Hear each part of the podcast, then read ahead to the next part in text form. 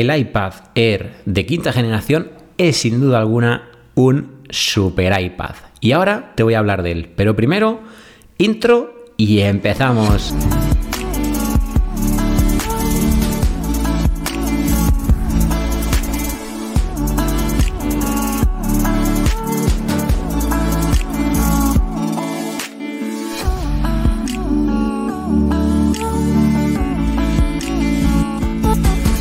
Muy buenas y bienvenidos al episodio número 10 del podcast de Tecnodap, mi podcast. Y hoy, sin duda alguna, de una forma muy rápida, muy concisa, os voy a hablar del iPad Air. Un iPad que, bueno, ya os anticipo que tenéis vídeo review en el canal de YouTube y que te dejaré en las notas de este episodio para que puedas ir a chequearlo. Pero un iPad que sin duda alguna me ha gustado mucho la experiencia de uso que he tenido estos días del fin de semana con él. Intentaré, si puedo, antes de devolverlo, contaros la, ah, bueno, digamos, hacer un vídeo de experiencia de uso con eh, unos 10 días de experiencia de uso. Obviamente, cuando tengo un producto en mano que tengo que devolver, pues como el plazo son 15 días, tengo poco margen para poder haceros eh, todo el contenido. Así es que me gusta hacer un unboxing, luego hacer review y luego por último, cuando ya llevo un tiempo utilizándolo, haceros el vídeo de experiencia de uso. En este caso, como digo, no sé si será posible, pero lo intentaré. Ahora bien, lo que quiero deciros es claramente algunas cositas y ahora entraré en materia, pero ha habido algo que me ha encantado, que es el tamaño, y ha habido algo que no me ha gustado absolutamente nada, que ha sido la tasa de refresco de esta pantalla. Pero bueno, como digo, vamos a ir directos a hablar de las cositas más interesantes de este iPad. Un iPad que en términos de diseño la verdad es que mantiene la línea del iPad Air y aquí lo que sí que encontramos es una nueva gama de colores que lo puedes encontrar en gris espacial, blanco estrella, rosa, púrpura y azul. Y ojo porque este último, el azul, es un azul que es el que yo he cogido que me ha gustado mucho no, me ha gustado muchísimo, sinceramente. Es un azul muy, pero que muy bonito. Sigue siendo un diseño todo pantalla, 10,9 pulgadas, aunque ojo, porque tengo la sensación de que los bordes eh, se ven más grandes en este iPad Air que, por ejemplo, en mi iPad Pro de 12,9 pulgadas. No me he puesto a medirlo, ni siquiera sé si ese dato está en la propia página de Apple, pero la sensación visualmente hablando es que tiene más bordes el iPad Air. Pero bueno, como digo, tiene un diseño muy bonito, todo pantalla y con unos marcos más bien cuadraditos. El sonido que ofrece es muy bueno también porque tiene pues oye, tiene los altavoces en la derecha, tiene los altavoces en la izquierda y la verdad es que te da una sensación muy, muy buena el sonido de, este iPad. Principalmente lo he estado utilizando en, viendo vídeos de YouTube, en cuanto me refiero a sonido para poder probarlo, y jugando al Asphalt 9, que también el sonido ha sido muy, pero que muy bueno. Bien, me ha gustado mucho el Touch ID. ¿Por qué? Porque es muy cómodo de utilizar. De hecho, recomiendo que pongamos una huella con la mano derecha y una huella con la mano izquierda. Así, tanto si lo tienes en vertical como en horizontal, es muy fácil y muy cómodo de desbloquear sin ningún tipo de problema. También me ha gustado, tenía ganas de probarlo porque eh, tiene USB tipo C y ahora nos dice Apple que es dos veces más rápido. Pero un dato muy importante es que no llega a ser USB Thunderbolt 4. Por tanto, bueno, vale, es más rápido, pero no llega a tener la tasa de velocidad que tiene un Thunderbolt. No obstante, he pasado un vídeo y oye, o sea, he pasado, me refiero a, he pasado un vídeo desde un disco duro, un SSD externo, hasta el iPad y la transferencia ha sido bastante rápida, de hecho prácticamente en tiempo real. Un vídeo que no sé si pesaba unos 800 megas más o menos, creo recordar. Entonces, eh, bueno, mm, decirte que, bueno, bastante bien el, el hecho de que sea USB tipo C y que tenga dos veces más velocidad. Bien, algo que tienes que conocer, sobre todo si te estás planteando comprar y que puede ser un elemento diferencial sobre si comprar un iPad Air o un iPad Pro, es la memoria de almacenamiento, porque tienes 64 o 256. Obviamente yo, como se trataba de un iPad que he comprado para analizar en el canal, he cogido el de 64 GB. Pero yo soy el típico usuario que 64 GB se me quedaría corto y por contra el segundo y único tamaño adicional que hay, 256 GB, se me quedaría muy pero que muy pasado, sobre todo porque tengo un MacBook Pro. Y no, bueno, no porque no por poner en valor el MacBook, sino porque el simple hecho de los vídeos que edito los edito en el MacBook y las fotos las hago con el iPhone. Por tanto, bueno, utilizo la memoria del, del iPad porque es donde edito esas fotos, pero claro, no paso todas las fotos, son las que voy a editar. Entonces, bueno, como digo, 64 se me queda corto, pero 256 sería excesivo. Bien, el procesador es una auténtica locura tener un M1 triple 8, que yo le he puesto ese nombre, lo he denominado yo triple 8, porque tiene 8 núcleos de CPU, otros 8 núcleos de GPU y 8 GB de memoria RAM, que hacen que, como te digo, funcione francamente muy, pero que muy bien, muy fluido y muy potente. De hecho, he estado editando un vídeo en LumaFusion, vídeo grabado en 60 frames por segundo y en 4K un vídeo de un minuto que le he puesto, bueno, pues transiciones, textos, cortes, una música, todo lo que he podido, se ha exportado en un tiempo de 36 segundos. Algo que está muy, muy, muy bien. Es decir, no llega a tardar en exportarse, bueno, un poquito más de la mitad de en tiempo real, digamos. Así que, bueno, pues eh, muy bien. A la hora de jugar me ha gustado también mucho, muy buenos gráficos, muy fluido, no se atasca ni lo más mínimo y lo he estado probando con el juego de Asphalt 9. Entonces es algo, como digo, muy, muy bueno. Ahora bien, aquí abro el melón. ¿Para qué necesito un iPad con M1? ¿Qué puedo hacer con un iPad M1 que no puedo hacer con un iPad con chip A14, por ejemplo? Bien, la respuesta es nada. Es decir, todo lo que puedes hacer con un iPad eh, con M1 lo puedes hacer con un iPad, por ejemplo, como es mi caso, el Pro del 2020 que no tiene un M1. Ahora bien, seamos sinceros, ¿lo vas a hacer más rápido con un M1? Sí. Entonces, aquí está la clave.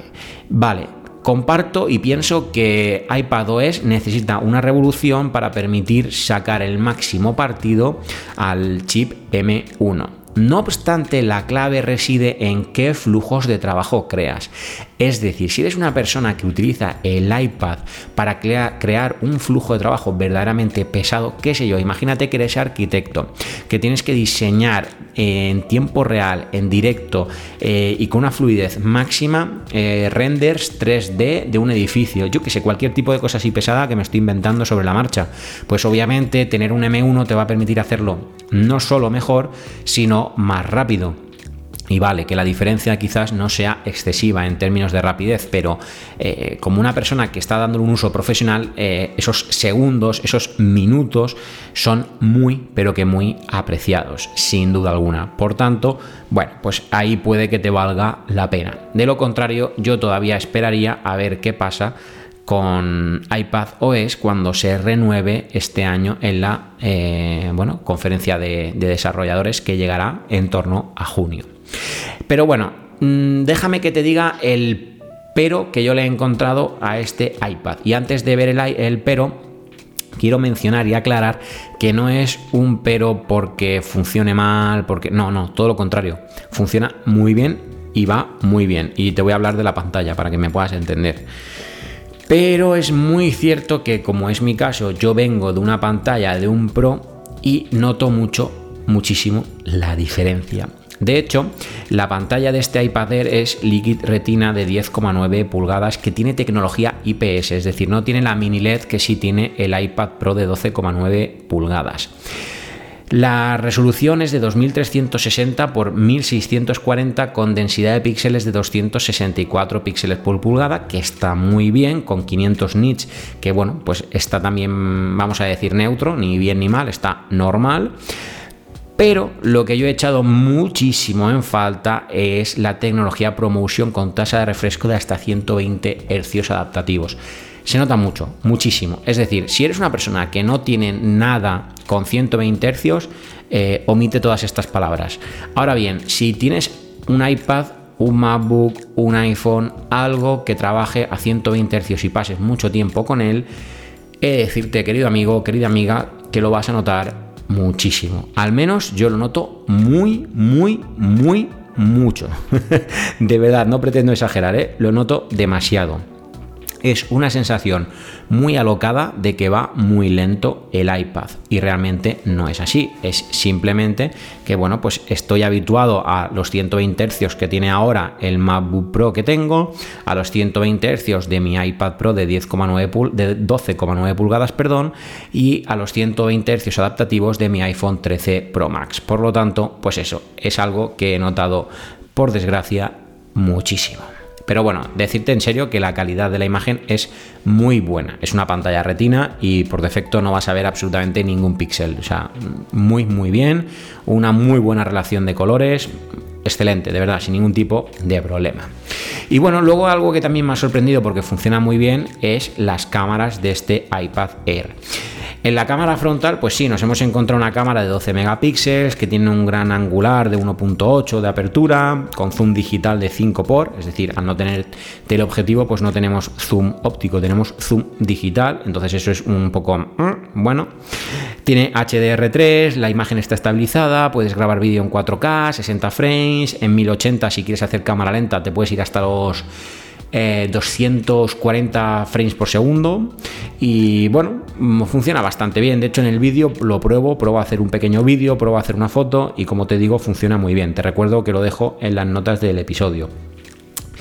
Y la cámara que sin duda me ha sorprendido ha sido la del Face ID, la cámara frontal. Una cámara que tiene un ultra gran angular de 122 grados de apertura, eh, no de apertura focal, eh, sino de eh, visual, no sé cómo explicarlo. Es decir, que la cámara abre el ángulo de visión 122 grados. Tiene una apertura, ahora sí, apertura focal de 2.4, es decir, bueno, está bien, no es la más luminosa del mundo, pero bueno, vale, tiene, tiene pase. Tiene HDR3 también, es 1080, no llega a ser 4K y esos 1080 vas a poder utilizarlos hasta 60 frames por segundo. Pero la grandísima novedad, y es algo que me ha sorprendido porque parecía una tontería o pensaba que era una tontería, pero me ha gustado mucho, es el Central Stage, es decir, el encuadre centrado. Me ha gustado mucho puede ser muy, pero que muy útil para las videollamadas, para mm, hacer una videollamada mientras estás haciendo otra tarea, como por ejemplo cocinar. En fin, mm, la experiencia, como te digo, ha sido grata, me ha gustado y bueno, pues mm, sin duda alguna le suma un puntito a favor a este iPad Air.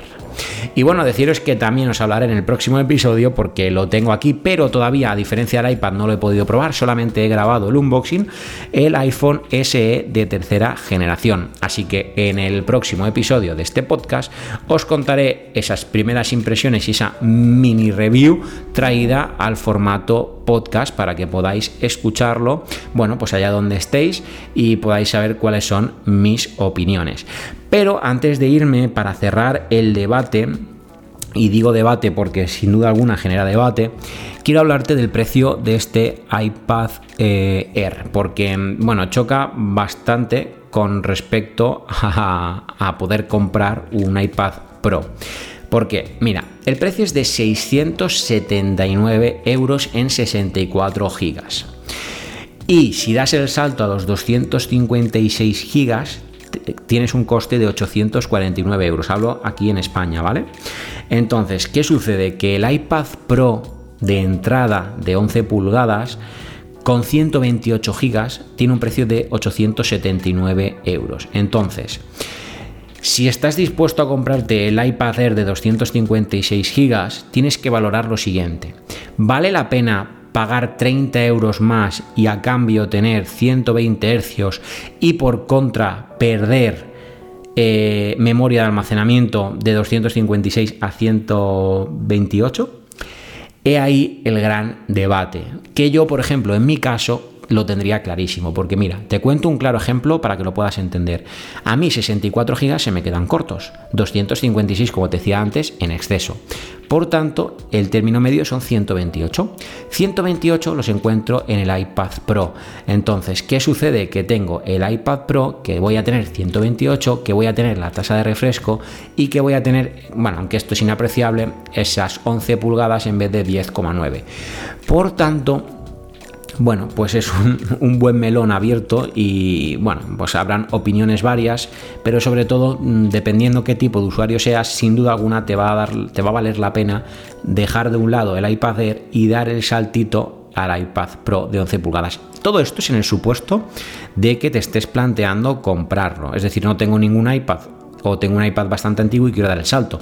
Porque, por ejemplo, si vienes del iPad Air anterior, pues oye, ¿qué quieres que te diga? No creo que valga la pena bajo mi humilde opinión.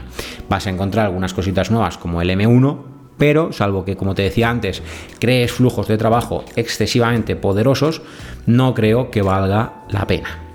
Pero en fin, como te digo, estate muy pendiente al canal porque mm, se vienen vídeos de estos dispositivos. Ya he subido el vídeo review del iPad Air, se viene vídeo unboxing del iPhone SE, se viene review del iPhone SE y quién sabe si también me da tiempo a hacer los vídeos que te mencionaba de experiencia de uso con el iPhone SE, ese casi seguro, y eh, vídeo de experiencia de uso con el iPad Air. Así que atento, atenta al canal que vienen vídeos muy chulos.